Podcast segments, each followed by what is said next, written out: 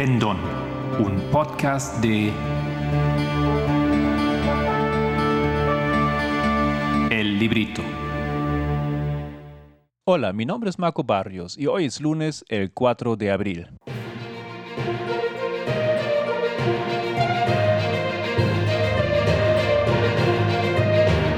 Los temas del movimiento.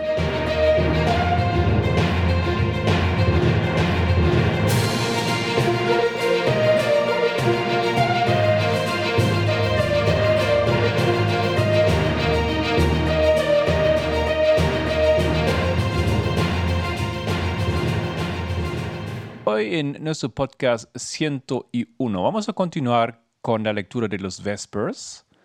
Em, en esta sesión vamos a compartir el Vespers número 3.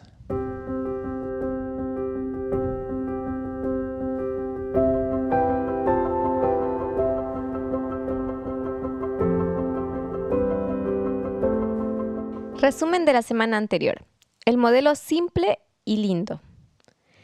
La semana pasada volvimos a repasar la complejidad de la historia. Intenté ilustrar un poco más este punto, ya que lo destaqué para mostrar lo importante y bonito que es el modelo simple. No digo que este modelo sea malo, pero se puede manipular y retorcer. He subrayado este punto tomando la historia del fin del antiguo Israel la única historia verdaderamente bíblica que tenemos para mostrarnos cómo se ve el éxito. Fue la simple profecía dada por el Espíritu Santo al padre de Juan el Bautista lo que lo puso en una posición de fracaso, porque parecía tan simple y clara. Esto es realmente una lección para el adventismo de hoy. Después de esto, tocamos otros pensamientos y hablamos de Daniel 11, versículo 41. Creo que es un campo enorme y probablemente más problemático de lo que una simplificación podría ser. No quiero volver a Daniel 41. Aparte de hacia dónde nos dirigimos, sin tener en cuenta la reunión de la semana pasada, ¿alguien tiene alguna idea o pregunta relacionada con lo que se ha debatido? Sin tener en cuenta esta pequeña digresión? ¿Dónde en la izquierda se ubica el movimiento? Se puede argumentar que este movimiento era de derecha y luego hizo la transición a la izquierda en la historia de 2018 y 2019. ¿Qué causó este cambio? ¿Qué nos hizo pasar de la derecha a la izquierda? Quería entender brevemente la derecha y la izquierda para comprender dónde estamos nosotros ubicados entre ambas o la comprensión de nuestra posición como movimiento. ¿Dónde estamos hoy? Sí, e, eso es eh, mi pregunta. La transición del movimiento de la derecha a la izquierda, los cuatro temas proféticos. No estabas con nosotros al principio, supongo. Pero lo que entendimos, estos estudios no se registraron y me disculpo por ello.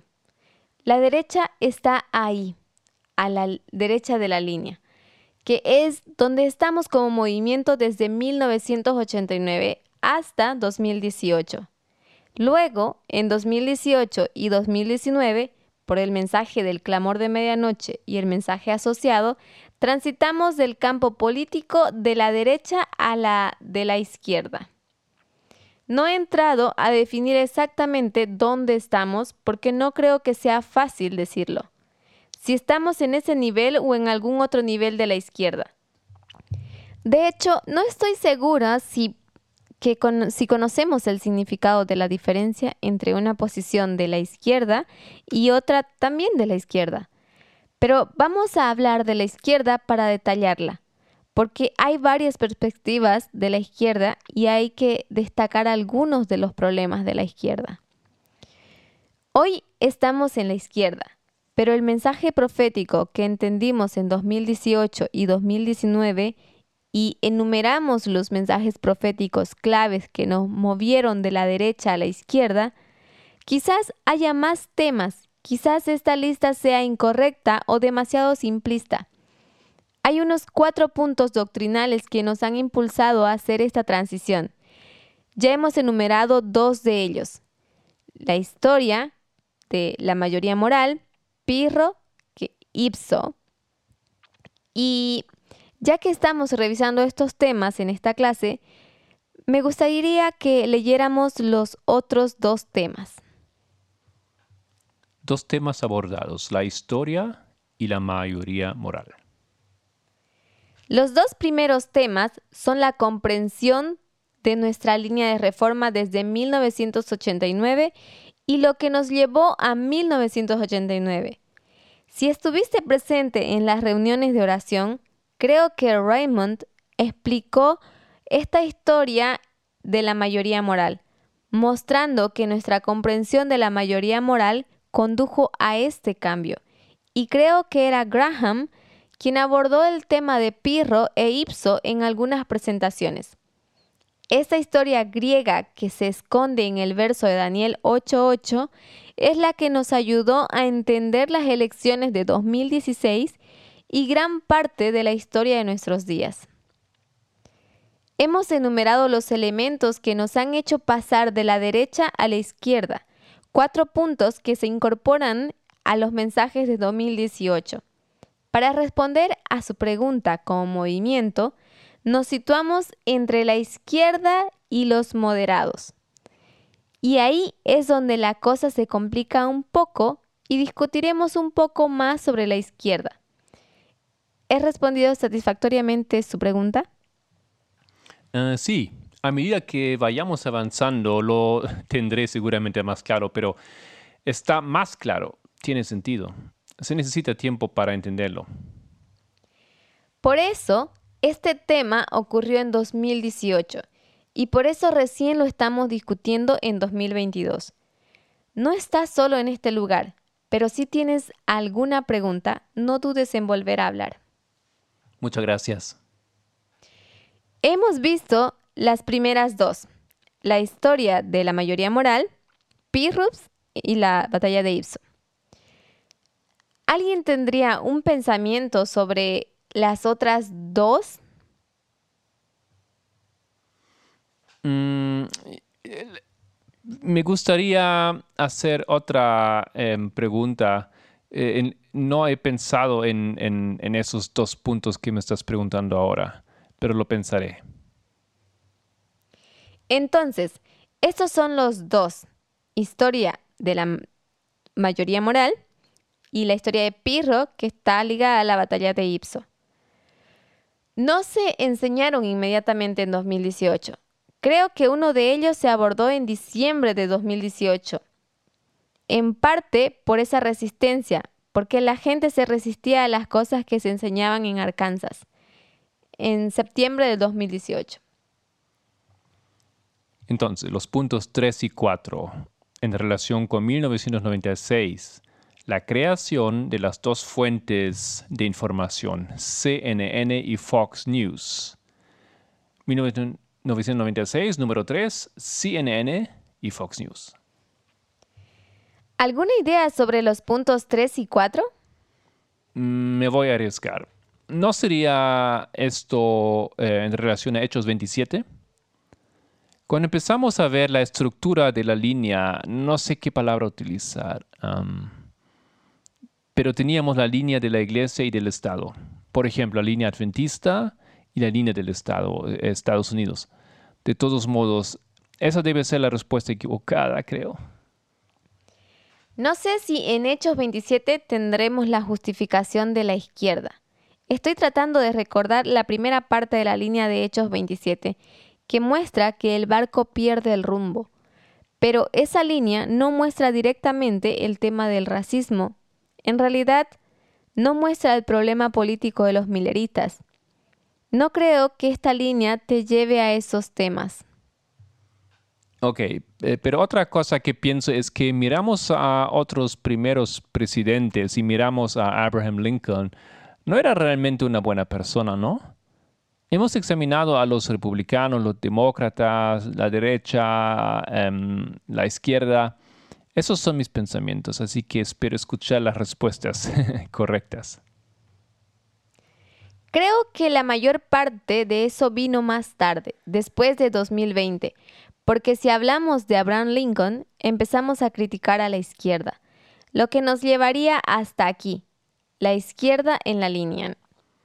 Ok, em, creo que estas fueron las dos fuentes de información cuando creamos el estudio de Hechos 27. Yo sugeriría que las dos fuentes de información están relacionadas con estos dos elementos, el tercer y el cuarto punto. Si miramos nuestra línea de reforma, dibujaremos la línea de los sacerdotes. ¿Qué hito principal asociaría a las dos fuentes de información? ¿Tienes un pensamiento o tendrías un hito clave para mostrar el lugar en la línea donde vemos las dos fuentes? Mm, sí, yo, yo pienso en 2014 y 2019.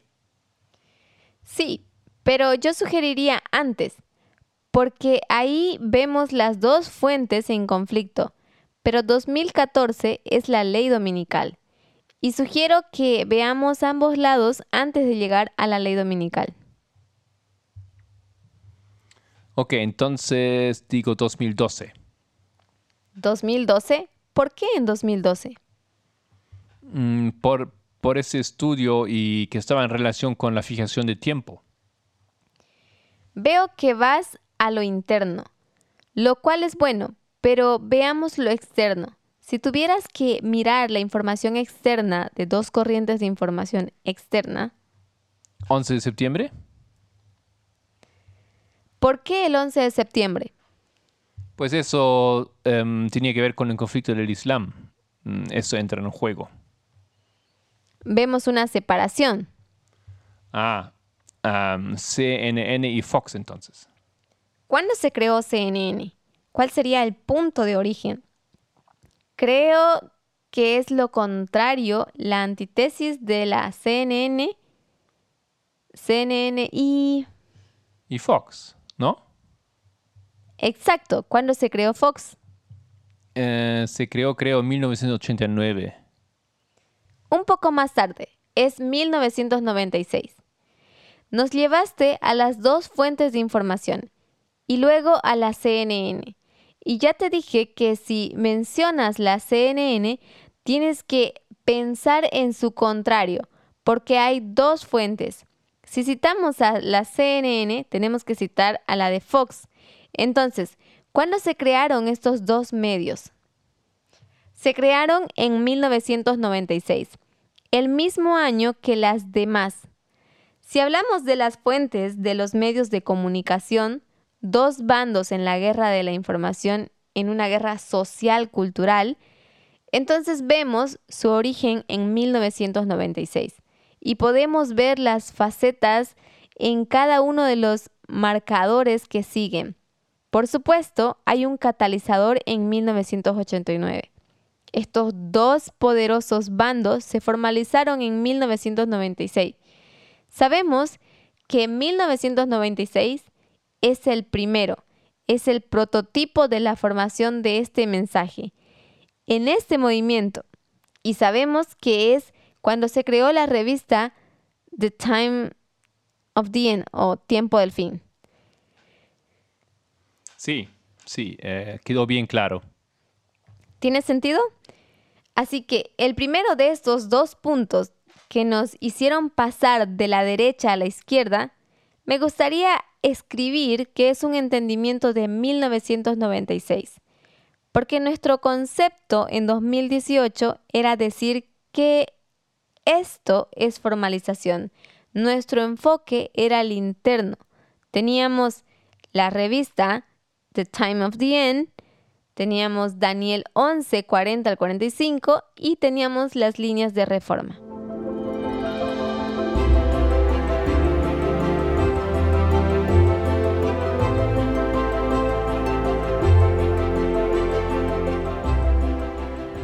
1996. Entender la formalización interna y externa.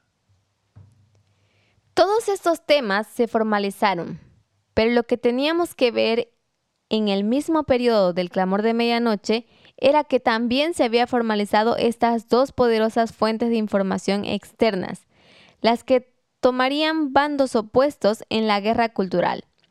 Por lo tanto, el pasado o el futuro de la ley dominical se centra en esta guerra cultural. Por ello, la comprensión de 1996 y las dos fuentes de información fueron parte integral de este cambio de la derecha a la izquierda. Porque si tenemos el problema de los republicanos a través de la mayoría moral, Clinton debería haber ganado las elecciones presidenciales en 2016 por la batalla de Ipso. Entonces usted sabe en 1996 que era la fuente de información correcta, que era una fuente de información falsa, porque Fox News fue el portavoz de Donald Trump. Donald Trump es Demetrio en la batalla de Ipso. Donald Trump está respaldado por Jerry Farwell, el hijo del fundador de la mayoría moral. 1996 y la formalización del mensaje. Entendiendo la corriente de información correcta y la falsa. 1996. La comprensión de la formalización externa de las dos fuentes de información que conectará con Ipso, que conectará con la comprensión de la mayoría moral, para mostrarnos por qué no solo hay que entender a Donald Trump como la fuente falsa de información, sino que las nuevas fuentes que son sus portavoces conservadores son igual de peligrosas. Espero que pueda ver cómo estos puntos se conectan entre sí. 1996. Tenemos la formalización del mensaje externamente. Internamente tenemos la revista del tiempo del fin, pero también se puede ver cómo se formaliza un mensaje real. La oposición tendrá lugar. Repitiendo entonces los tres puntos que hemos visto hasta ahora. La historia y la mayoría moral, Pirro e Ipso, y ahora en este podcast, 1996 y la formalización externa, o sea, Fox News y CNN.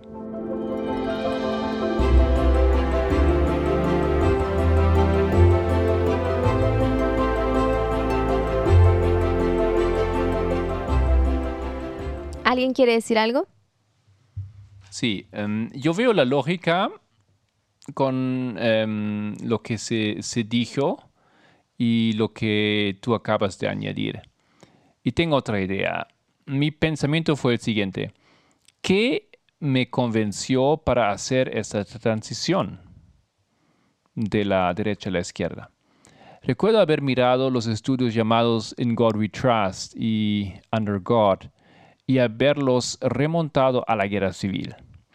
El norte utilizaba In God We Trust, en, Dios confiamos, en las monedas, y yo eh, y los llevaba em, y, nosotros llevábamos esto hasta el tema del proyecto Blitz. Eso es lo que vemos hoy. Así em, podemos, como digo, ver quiénes son los buenos y quiénes son los malos. Y esos elementos probablemente nos ayudaron a hacer la transición de la derecha a la izquierda. Eso es lo que por lo menos a mí me ayudó a moverme pero debes asimilar en referencia a la mayoría moral. Lo que pasó fue que entendimos la mayoría moral, luego explotó. ¿Tiene sentido? Entendimos 1979 y luego 1989 y lo relacionamos con Bill Graham, con 1863, con 1888 y con 1798 este tercer punto se expandió rápidamente. Creo que eso es correcto. Con esta lista de la historia, es decir, la mayoría moral, Pirro e Ipso y 1996, con la formalización externa de Fox News versus CNN, si lo hubiésemos introducido en 2019, creo que habría crecido. Creo que lo restringí un poco yo mismo a 2018, porque en 2019 creció y creo que nuestra posición ha crecido cada vez más. Estoy de acuerdo. ¿Alguien más tiene que decir algo? Em, no sé si tengo algo que decir sobre este tercer punto, pero me gustaría que me aclararas la conexión entre Demetrio y Trump. Pero de momento no puedo hacer esa, yo no entiendo la conexión. Sé que Donald Trump es un dictador, pero Demetrio, a ver, ¿cómo lo relacionas con él? ¿Alguien tiene una idea cómo responder a esta pregunta? Si no, está bien. Pero pueden intentar responderle, porque lo que tengo entendido, ya ha sido estudiado este tema de Ipso. Ok, yo conozco la batalla de Ipso, pero tengo algunas dificultades. Sé que fue derrotado en la batalla de Ipso, cuando sus caballos dispararon. No sé, tal vez me equivoque. Eh, yo puedo intentar también. A ver, Antígono y su hijo Demetrio, ellos lucharon contra los aliados, Lisímaco, Seleuco y Casandro. Demetrio y Antígone estaban en el mismo bando luchando contra los tres aliados que se unieron. Demetrio contaba con el apoyo de Pirro, que en ese momento era rey del sur. Entonces lo que hacemos es una aplicación y miramos a Antígone de paso, su nombre significa que es como los antepasados, los antepasados. Y la alineamos con Hillary Clinton. Alineamos a Demetrio con Donald Trump. Donald Trump cuenta con la ayuda del rey del sur en este momento. ¿Está clara la explicación? Sí, lo, entiendo ahora. Durante un tiempo me falló la memoria. Sé lo que ha explicado. Es un buen trabajo. Me, queda bastante claro. Creo que esto nos llevará al estudio de Ipso en la reunión de oración. Habrá un desarrollo más profundo de esta historia y su aplicación.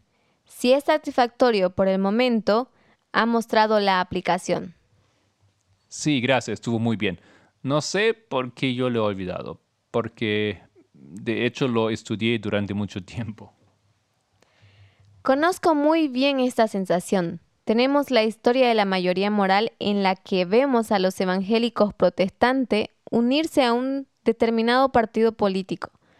Vemos en 2016 parcialmente por esa unión, pero también con relación con lo que ocurre en el Partido Republicano. Vemos la elección de Donald Trump, sabemos cómo entender la elección debido a nuestra comprensión de Daniel 8.8 y la apertura de ese versículo. Entendemos que existen estas dos vertientes con los medios de comunicación, las dos fuentes que hay que eh, cernir cuidadosamente. Esto es lo que está relacionado también con este mensaje formalizado en el, en el mismo año en el mismo hito de 1996, a saber, CNN y Fox News. Y estos elementos pueden ampliarse mucho ya que 1996 es un año rico en información.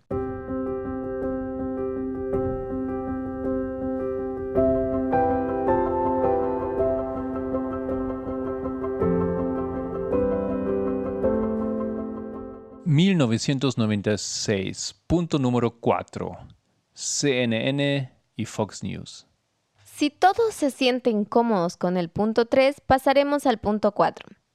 Este es el punto que nos enseñó en septiembre de 2018, si no en diciembre. Se nos enseñó en esa fecha.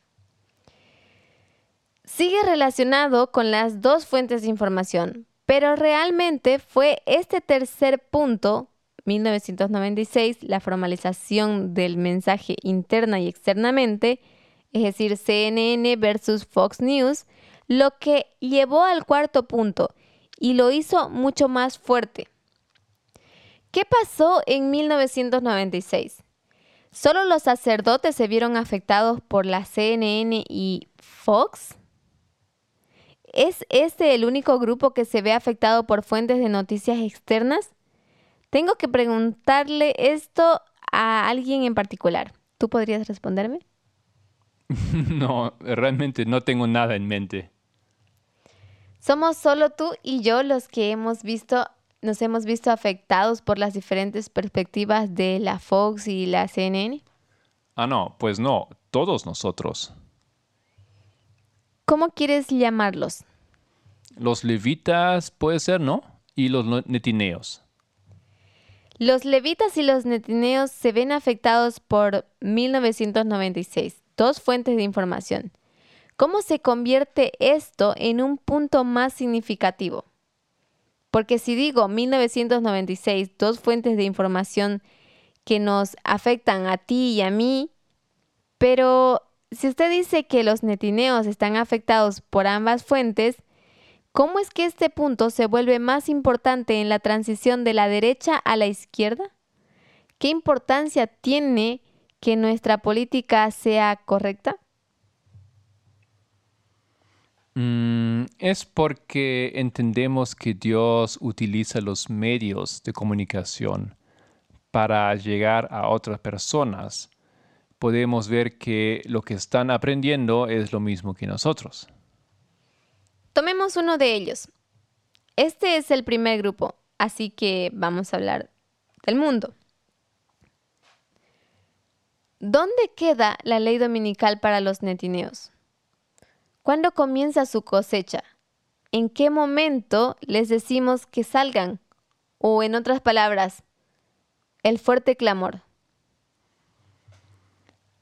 Imaginamos em, en nuestras mentes entonces una línea que trazamos, la línea de los netineos.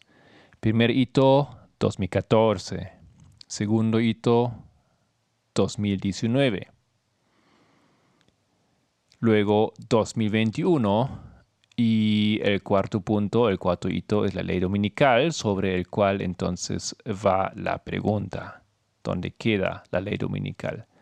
Y finalmente el último punto podemos llamar Daniel 12, versículo 1. ¿Alguien puede explicar su punto de vista sobre esto?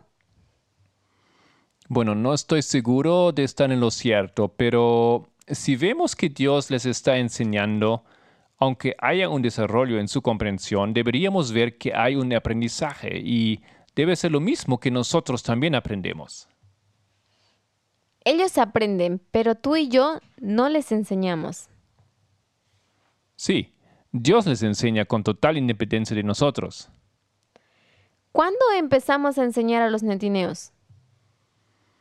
Mm, cuando les decimos que se vayan es, eh, o que se salgan, 2021? No, un eh, momento. Estos son los levitas em, en el siguiente hito. Sorry, estoy un poco confundido. ¿En la ley dominical? Sí, sí, creo que sí. Estoy de acuerdo. Si les enseñamos antes, no habríamos esperado a llegar al hito de la ley dominical en su línea para pedirles que salgan, ¿verdad? Eh, sí. Ahora es cuando vemos que la piedra golpea la estatua y la gente tiene que salir de Babilonia. Si enseñamos a los netineos en 2021, les habríamos dado el fuerte clamor en ese momento y les habríamos dicho que salieran ¿de qué? No podemos decirle que salgan de la Babilonia que ha caído, solo cuando vemos esa caída. Si entre la ley dominical y Daniel 12.1 es su cosecha, tenemos antes el arado, la lluvia temprana, la lluvia tardía, y como bien dijiste, eh, que no lo estamos arando. No los aramos ni les damos su lluvia temprana ni les damos su lluvia tardía, sino somos nosotros. ¿Quién es entonces? Mm, responderé que esto es Dios a través de, de los eventos externos. Dios a través de eventos externos. Tenemos un evento externo, tenemos a Putin invadiendo Ucrania. Vladimir Putin ataca a Ucrania. Y tenemos a la CNN diciendo, esto es horrible. Y Fox dice, esto es una genialidad. No podrán expandir su imperio. Tenemos un evento externo y CNN y Fox. Terminamos con dos puntos de vista diferentes del mismo evento. Tenemos Putin invadiendo Ucrania y CNN, dice, es horrible, y Fox News dice, qué genio. Lo que está diciendo es que para los netineos, esta es la forma en que se les enseñó de una fuente o de otra, un sentido negativo o un sentido positivo. ¿Quieren añadir algo o están de acuerdo conmigo? Eh, lo único que añadiría es que cuando se compartió esta enseñanza, entendí la razón por la que no hacemos evangelismo público. Esta línea me convenció a mí. Antes no lo había entendido. Sí, y menos mal que antes de 2019 no hicimos evangelismo público tampoco. Eso hubiera sido un desastre. Estamos llamando a los netineos a la ley dominical porque antes de este punto todo es adventismo. ¿Qué hito es este de la ley dominical en la línea de los netineos para el antiguo Israel? ¿Qué es la ley dominical para el antiguo Israel? Ok, entonces en otra línea ese mismo punto. ¿No es 1844? El antiguo Israel, no el moderno. Ah, ok. Eh, lo sé. Em, el año 70 después de Cristo. Ley dominical para nuestro tiempo. Ah, no, eh, eso sería antes, ¿no? Sí. Piensa en las etapas de la obra. Así es donde decimos que no se nos permite hacer evangelismo público. ¿Pentecostés? ¿A quiénes se dirigieron los discípulos en Pentecostés? Bueno, eh, a, los, a los judíos, ¿no? A los judíos. Tienes a los discípulos, luego a los discípulos volviendo a los judíos. ¿A quién no se le permitía ir? No se le permitió ir a los gentiles. No se les permite ir a los gentiles. Primero Dios enseñará a los discípulos. Luego se les permite volver a la nación judía y darles una segunda oportunidad. Todo esto ocurre antes de que Dios le permita ir a los gentiles. ¿Tiene esto sentido? Cuando lleguemos a la ley dominical, Daniel 11:41, ¿dónde colocarías este hito para el antiguo Israel? Mm, en el momento cuando cosechan a los judíos. Si empezamos a cosechar a los judíos aquí, en la ley dominical, en la línea de los netineos, ¿a quiénes empezamos a cosechar en la próxima dispensación? Los netineos. Tras el cierre del tiempo de gracia, se trata de Daniel 12.1, el tiempo de angustia. ¿Estamos llamando a la gente a salir de Babilonia durante el tiempo de angustia? Em, primero hay que llamarlos, ¿no? ¿Dónde exactamente? Mm, durante el fuerte clamor. ¿A quién llamamos? ¿Cómo los llamamos? Tienes tres opciones. Bueno, los judíos fueron llamados, los levitas fueron llamados. ¿Es esta la llamada de los levitas? ¿La ley dominical, de la ley dominical al cierre de tiempo de gracia? Eh, es la ley dominical. Dirás que es Pentecostés y luego aquí vamos a los gentiles. Mm, que se junten a nosotros, eh, ¿funcionaría? ¿Qué es Daniel 12.1? ¿Qué pasa ahí? Sé que no encaja exactamente la parábola, pero ¿qué ocurrió el 22 de octubre de 1844? ¿Te refieres al acontecimiento real que tuvo lugar el 22 de octubre de 44? Pues ahí Cristo pasó del lugar santo al lugar santísimo. Lo que asociamos con el 22 de octubre de 1844 es una puerta cerrada, juicio. Tienes una puerta cerrada, un juicio un tiempo de angustia como nunca ha habido. Nadie puede entrar durante este tiempo. ¿Debe ser antes de que la puerta se cierra? debe ser antes. Nuestro viejo modelo en el que Jesús volvería en la historia de 1888, corremos a las montañas a menos que corras y grites, no puedes llamar a la gente a salir de Babilonia. Si huyes físicamente porque ese es el modelo que habría encajado hace 150 años, es supervivencia.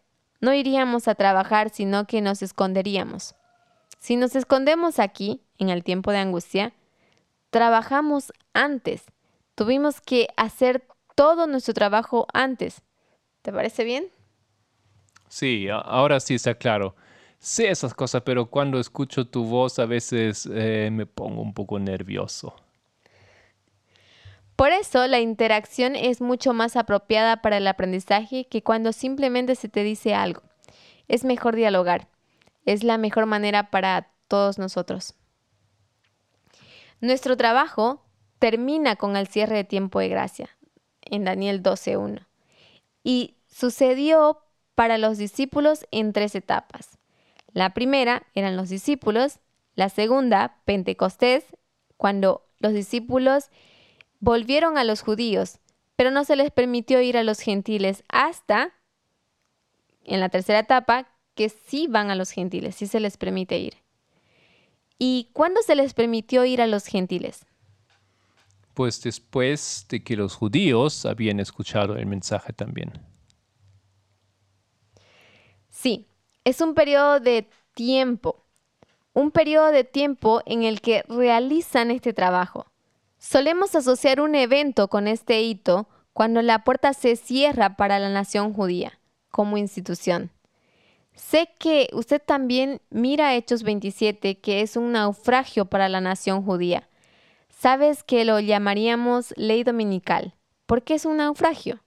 Entonces los discípulos van y hablan a la iglesia y luego al mundo. Asociamos un evento con este hito, un día, un acontecimiento. Si no tienes uno, no pasa nada, pero ¿tiene un evento para este hito, el hito de la ley dominical? ¿Tienes la estructura y el concepto? Ah, la lapidación de Esteban. La lapidación de Esteban. Escuché muy bien. Eso es lo que me pasa también cuando hago la línea de los netineos sin los otros tres. Está bien. ¿Puedes ver el paralelismo con la ley dominical? Sí, sí, lo veo. En realidad conozco esos, esos temas, pero a veces, bueno. Lo importante es que cuando lo veamos, todo encaje. La razón por la que volví a este tema es que todavía suena extremo que no hagamos evangelismo público. Un concepto extraño y extraño, extremo, perdón. Y quería que recordemos el concepto. Aunque parece extremo, pero este es el único patrón que Dios usó para el, el antiguo Israel en la historia del primer advenimiento. Jesús no vino y se dirigió directamente a los gentiles. Tampoco les incentivó a hacerlo. Él les prohibió hacer este trabajo, no hasta que tuviera la oportunidad de tener un movimiento fuera de su iglesia, para crear una nueva iglesia. Y es lo mismo que ocurre en la historia del fin de Israel moderno. Primero la iglesia y luego el mundo. Si no nos es posible ir al mundo antes de la ley dominical, al igual que los discípulos no tenían permiso unirse a los gentiles antes de la lapidación de Esteban, y es su cosecha, cuando regresamos al patrón de la agricultura, entonces los gentiles deben ser arados, recibir la lluvia temprana y tercero, la lluvia tardía. Todo esto antes de ser cosechados.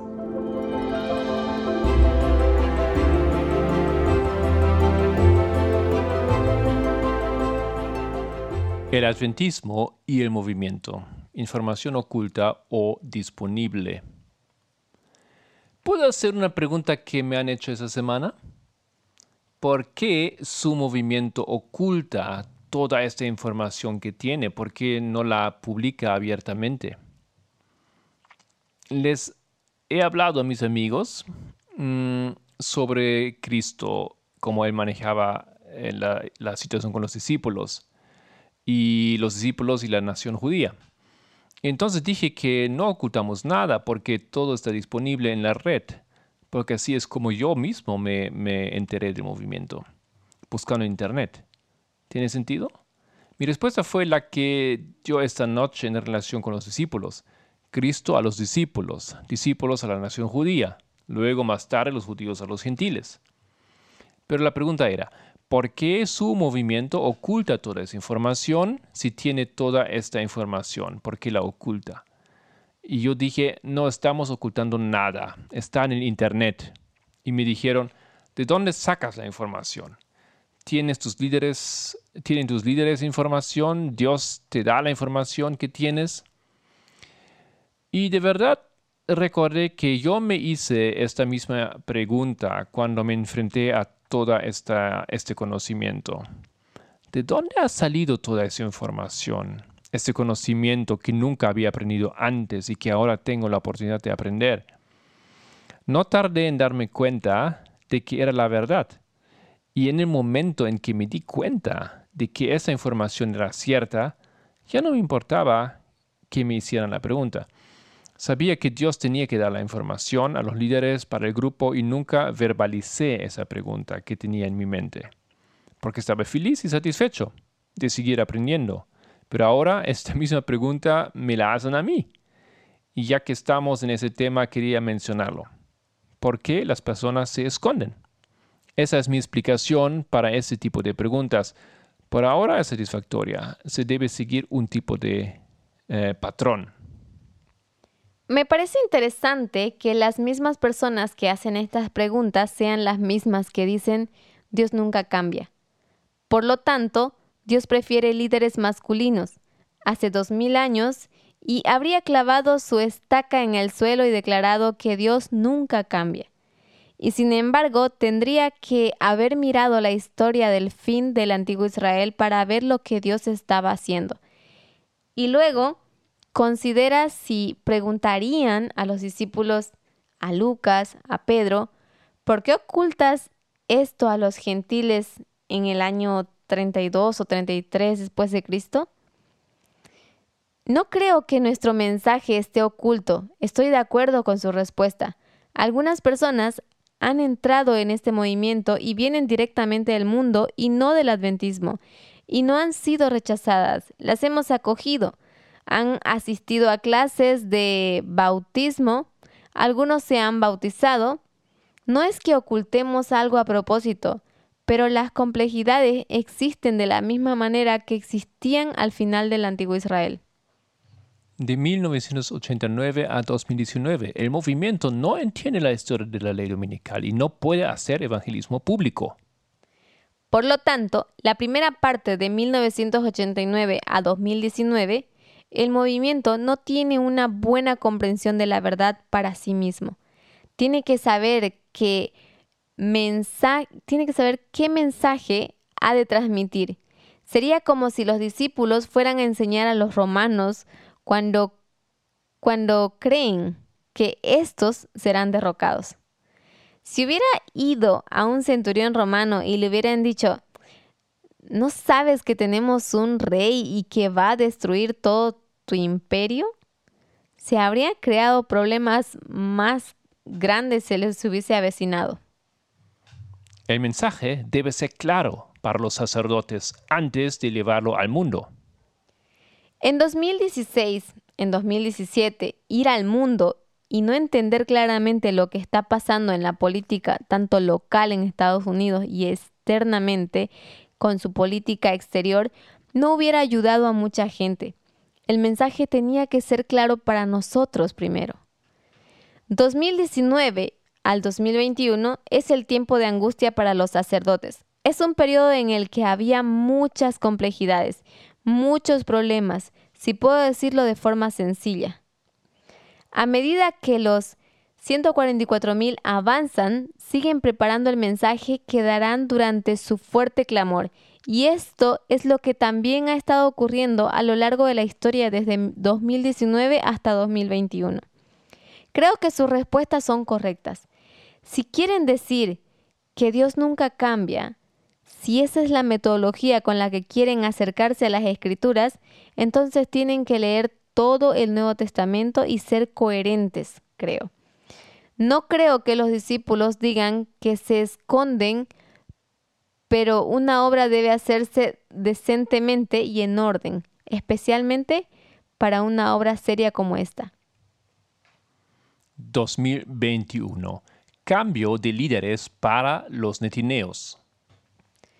Uno de los puntos que enseñé en enero de 2021 y la razón por la que dije que la enseñanza del feminismo radical comenzó particularmente en enero del 2021 es porque en ese momento enseñé que un cambio de liderazgo tendrá lugar en 2021 para los netineos.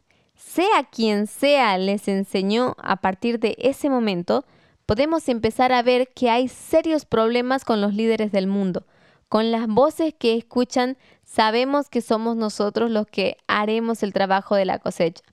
Ninguna corriente externa es capaz de hacerlo.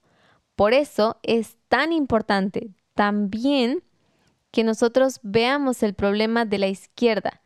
La izquierda, aunque quede bien en 2019, no es capaz de hacer esta labor porque tiene problemas endémicos.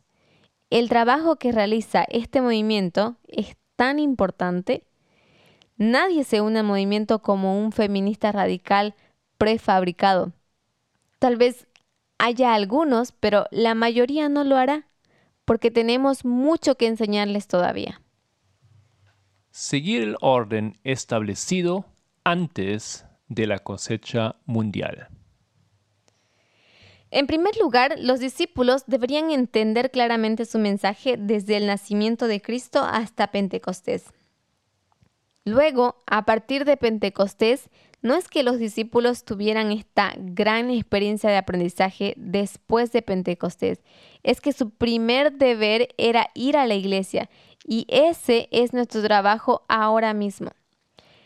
Al igual que los discípulos, el mensaje estaba empaquetado se empaquetó cuando entendimos los temas de LGBTQ y el feminismo radical. Este embalaje está hecho, pero nuestra primera tarea es la iglesia. Es solo allí donde tendremos un frente unido que necesitamos para realizar el trabajo de la ley dominical. ¿Esto es bueno para ti? Sé que algunas de las respuestas no son las que ustedes habrían dado, pero ¿tiene sentido para ustedes? ¿Les ayuda? Sí, mm, lo tengo muy claro. Siento si te he desviado un poco, pero quería hacerte la pregunta. Has dicho los puntos que intentaba explicar la semana pasada en relación con la respuesta de que no nos escondemos. No sabía más que lo que he explicado, pero lo que has dicho tiene sentido para mí. Mencionándolo de esa manera, una orden a seguir, una lista de prioridades, los sacerdotes deben ser entrenados, ok. Pero no podía decir que éramos sacerdotes, no quería verbalizarlo. Pero acabo de decir que el movimiento no oculta nada eh, y que si realmente buscamos encontraremos el mensaje, como hice yo. Te sugiero que los lleves de vuelta a los Evangelios y al libro de los Hechos. No necesitamos usar este tipo de parábolas, esta fraseología, que tal vez no entenderían como sacerdotes, levitas y netineos, porque no haría sentido. Pero si pueden ver los Evangelios y el libro de los Hechos, verán que Dios siempre trabaja en un orden sistemático. Muchas gracias. Se lo agradezco. Escucharé el video otra y otra vez. Ese era un buen punto a tratar.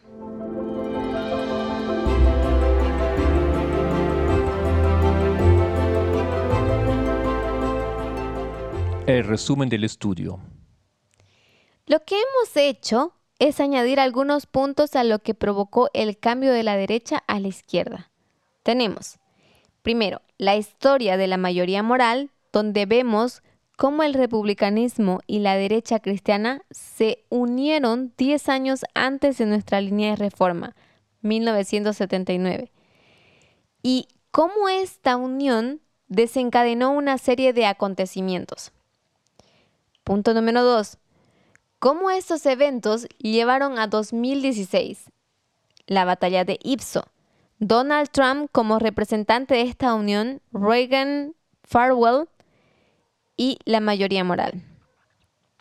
Punto número 3. Vimos ambas fuentes de información externas en la historia de 1996, cómo jugaron un papel de nuevo en la historia de Ipso, donde vemos ambos lados. Punto número 4. Vemos lo importante que son todos estos puntos para el mundo, para llamarlos a salir de Babilonia. Si entendemos estas dos partes y de qué lado debe situarse el pueblo de Dios, ¿cuál es la esperanza al ir al mundo? porque el mundo ya ha sido preparado para la cosecha por estas dos fuentes externas sobre cómo responden los netineos en 2016 e Ipso. Punto número 5. Entonces nos hemos preguntado en un momento, ¿pero qué ha cambiado? ¿Qué significa cambiar de la derecha a la izquierda? ¿Cuál es el etos de la derecha y el etos de la izquierda? Han dado diferentes ideas. El progreso frente a la conservación, eh, cuando lo ponemos en términos políticos para la gente, hablamos de progresistas contra conservadores. Creo que es una buena manera de describirlo. Luego se expandió un poco con la derecha, hablamos de los valores tradicionales y también vinculándolo con el nacionalismo que se asocia particularmente con la derecha. De hecho, cuando volvamos nos extenderemos un poco más en estos puntos, pero me gustaría una palabra, un título que describa el ethos de lo que defiende la derecha y un título que defina el etos de lo que defiende la izquierda. Así que, ¿cuál es la frase clave? ¿O cuál es la palabra clave que estos dos partidos, o si debo decirlo de otra manera, cuál es la colina en la que estos dos partidos están dispuestos a morir? Y volveremos la semana que viene para hablar de ello. Porque estamos sobre el tiempo. Si tiene alguna pregunta, podría por favor dejarla para la próxima semana. Muy bien, hemos llegado al final de este tema. Y de hecho, si tú quieres eh, continuar con el Vespers número 4, que la anciana Tess aquí estaba anunciando en sus últimas palabras, puedes escucharlo en el pendón número 100.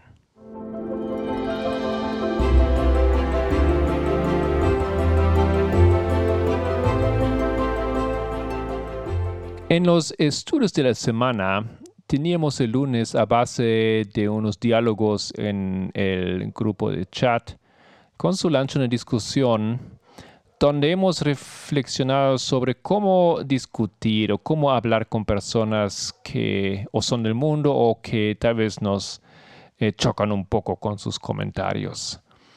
Y el, sábado yo conduje un, un, pequeño tema sobre la pregunta ¿quiénes son los muchos de Daniel 11, 41?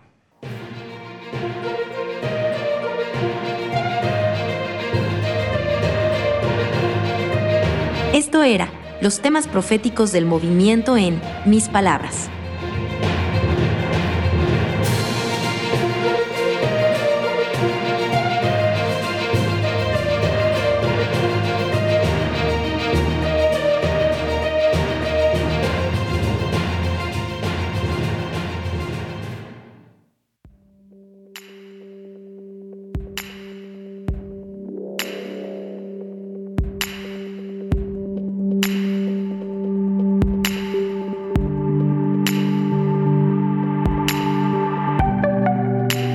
La semana en el mundo.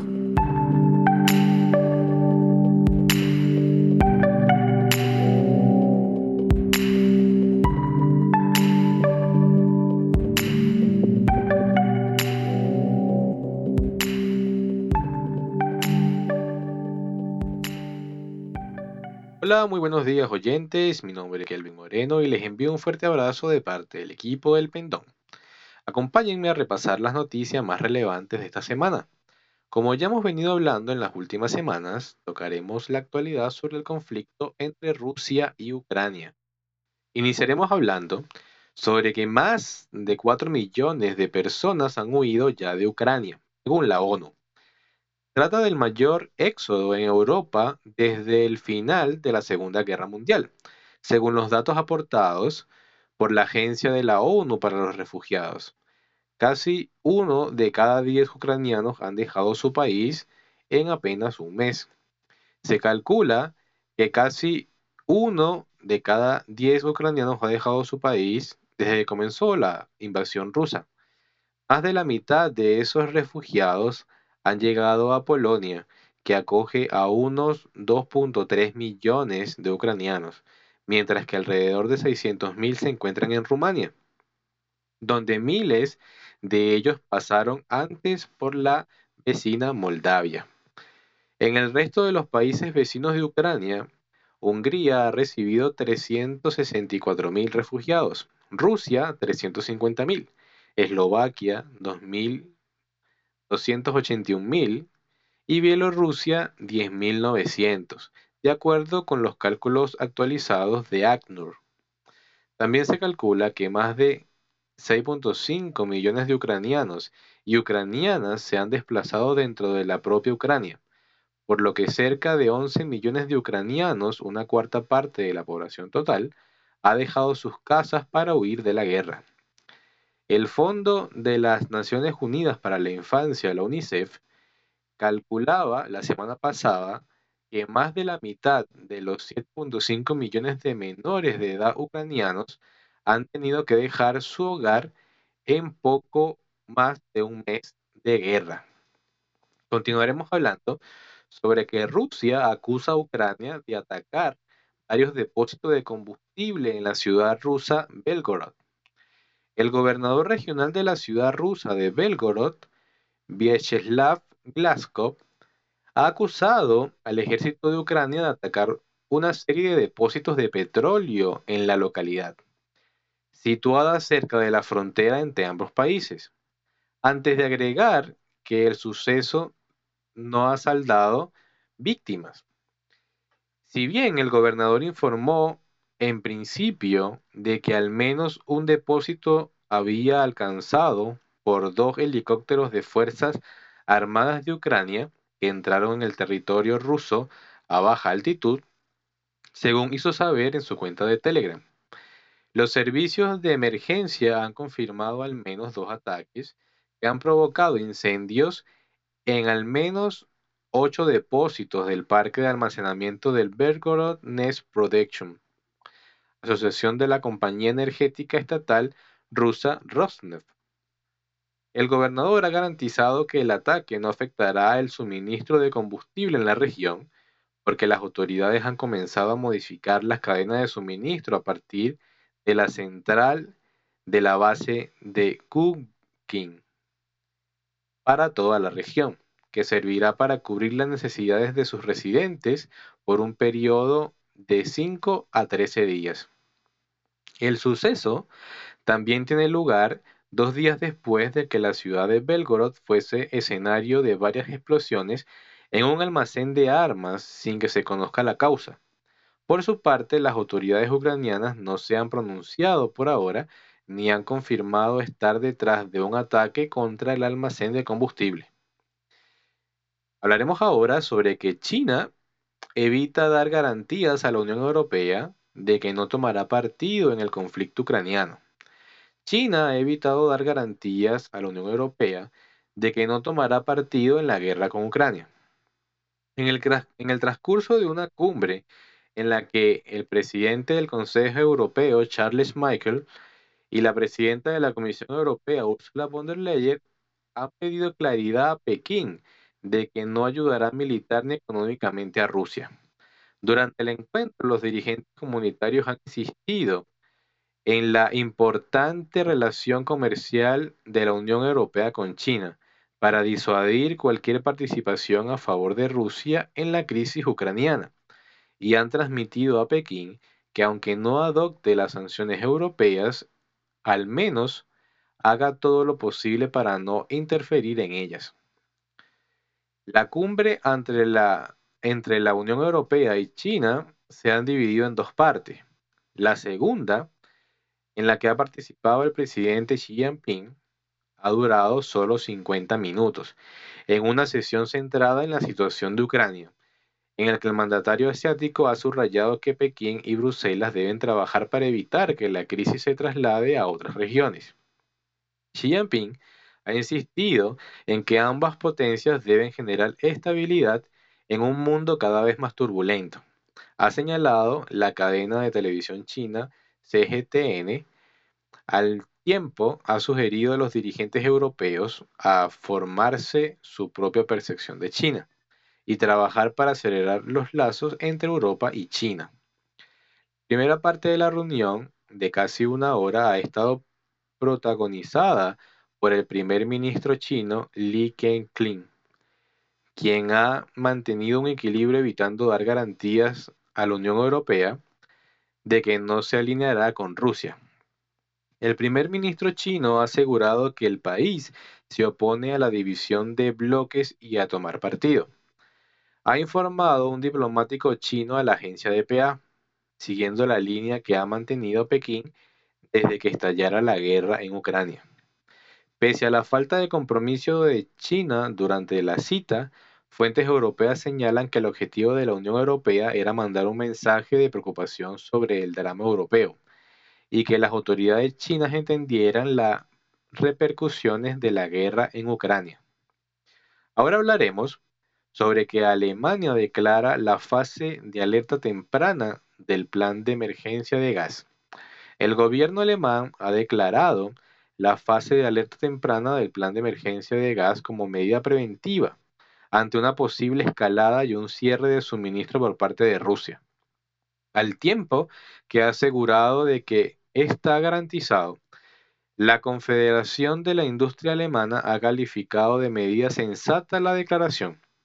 En una comparecencia ante la prensa, el ministro de Economía y Clima, Robert Habeck, ha precisado que el motivo para declarar la fase de alerta temprana es el anuncio por parte de Rusia de que en un futuro aceptará el pago de los suministros de gas y petróleo solo en rublos, o de lo contrario suspenderá el suministro. Habeck ha subrayado que el abastecimiento está garantizado y que todos los acuerdos se están cumpliendo y que el gas y el petróleo están llegando a Alemania. En ese sentido, agregó que se trata de una, de una decisión preventiva, pero que hay que hacer todo lo posible para garantizar la seguridad del suministro, tanto ahora como para el próximo invierno.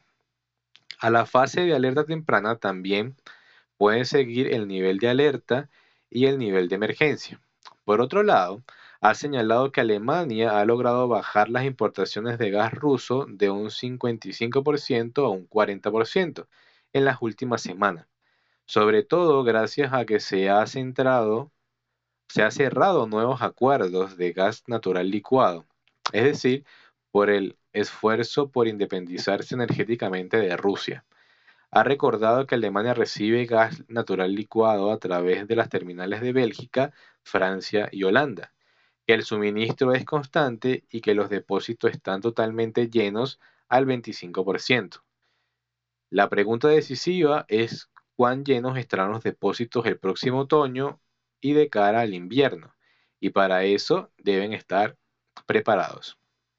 Y ya para finalizar, estaremos hablando sobre la repulsa internacional ante los crímenes de guerra en Bucha. El presidente del Consejo Europeo, Charles Michel, ha prometido varias nuevas sanciones de la Unión Europea contra Rusia, tras la acusación del ejército ruso de cometer atrocidades en la ciudad ucraniana de Bucha, al norte de Kiev, y recientemente liberada donde ha sido encontrado más de 400 cadáveres de civiles, muchos maniatados y con signos de haber sido fusilados. Michel ha prometido al gobierno ucraniano y a la ONG el comienzo de una recopilación de las pruebas necesarias para perseguir el caso en los tribunales internacionales, antes de prometer que ya están en camino nuevas sanciones de la Unión Europea y más apoyo. También la presidenta de la Comisión Europea, Ursula von der Leyen, ha condenado los horrores descubiertos tras la retirada rusa y ha pedido una investigación independiente urgente. Los responsables deben rendir cuentas, ha dicho la misma. El alto representante de la política exterior de la Unión Europea, Joseph Borrell, ha declarado que la Unión Europea apoya a Ucrania para documentar los crímenes de guerra. Hay que juzgar todos los casos en el Tribunal Penal Internacional. El secretario de Estado de Estados Unidos, Anthony Blinken, ha dicho que las imágenes de Bucha son un puñetazo en el estómago. No podemos volvernos insensibles a cosas así. No podemos normalizarlo. Esto es la realidad de lo que está ocurriendo cada día, ha asegurado el secretario de los Estados Unidos. Representantes de los gobiernos de Estados Unidos, Reino Unido y Alemania, Francia, España se han manifestado de la misma manera. El ministro de Finanzas alemán, Christian Lindner, ha anunciado que convocará este lunes a sus aliados europeos para discutir un endurecimiento de las sanciones contra Rusia. Por su parte, la ministra de Asuntos Exteriores británica, Liz Truss, ha defendido la necesidad de investigar los ataques indiscriminados de fuerzas rusas contra víctimas y civiles en Ucrania, como crímenes de guerra. No vamos a permitir que Rusia encubra sus implicaciones en estas atrocidades con desinformación cínica y vamos a garantizar que las acciones rusas vean la luz, ha afirmado Truss al diario británico The Guardian. La ONU pide una investigación independiente sobre la muerte de civiles en Bucha. El secretario general de la ONU, Antonio Guterres, ha expresado su conmoción por las imágenes de civiles muertos en Bucha y ha pedido una investigación independiente sobre lo ocurrido. Por su parte, en un comunicado, Moscú niega las acusaciones. En un comunicado, Recogido por TAS, el ministerio asegura que durante el tiempo que Bush estuvo bajo control de las Fuerzas Armadas rusas, ni un solo residente local sufrió acciones violentas. Mientras fuerzas ucranianas bombardeaban la ciudad tras 24 horas del día con artillería de, de alto calibre, tanques y sistemas de lanzamiento de misiles de cohetes. El ministerio asegura que todas las unidades rusas abandonaron por completo Bucha el 30 de marzo y que un día después de la retirada el alcalde de Bucha confirmó que no había militares rusos en la ciudad sin mencionar ningún, nunca la existencia de residentes acribillados en las calles.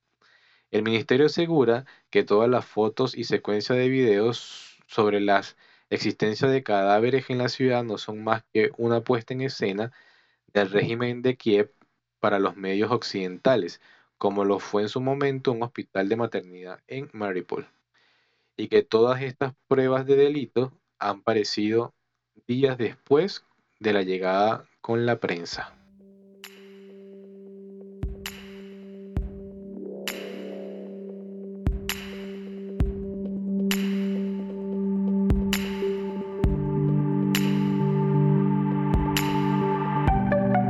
Esto era Noticias importantes desde nuestra perspectiva.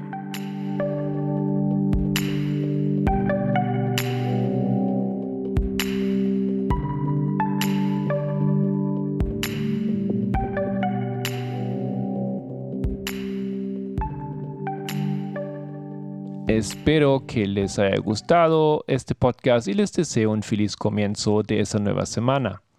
Si quieres profundizar con algunos de los temas de este podcast, encuéntranos en librito.org.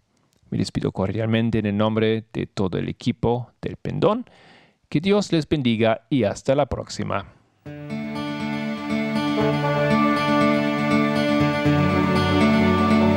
El Pendón, un podcast de El Librito.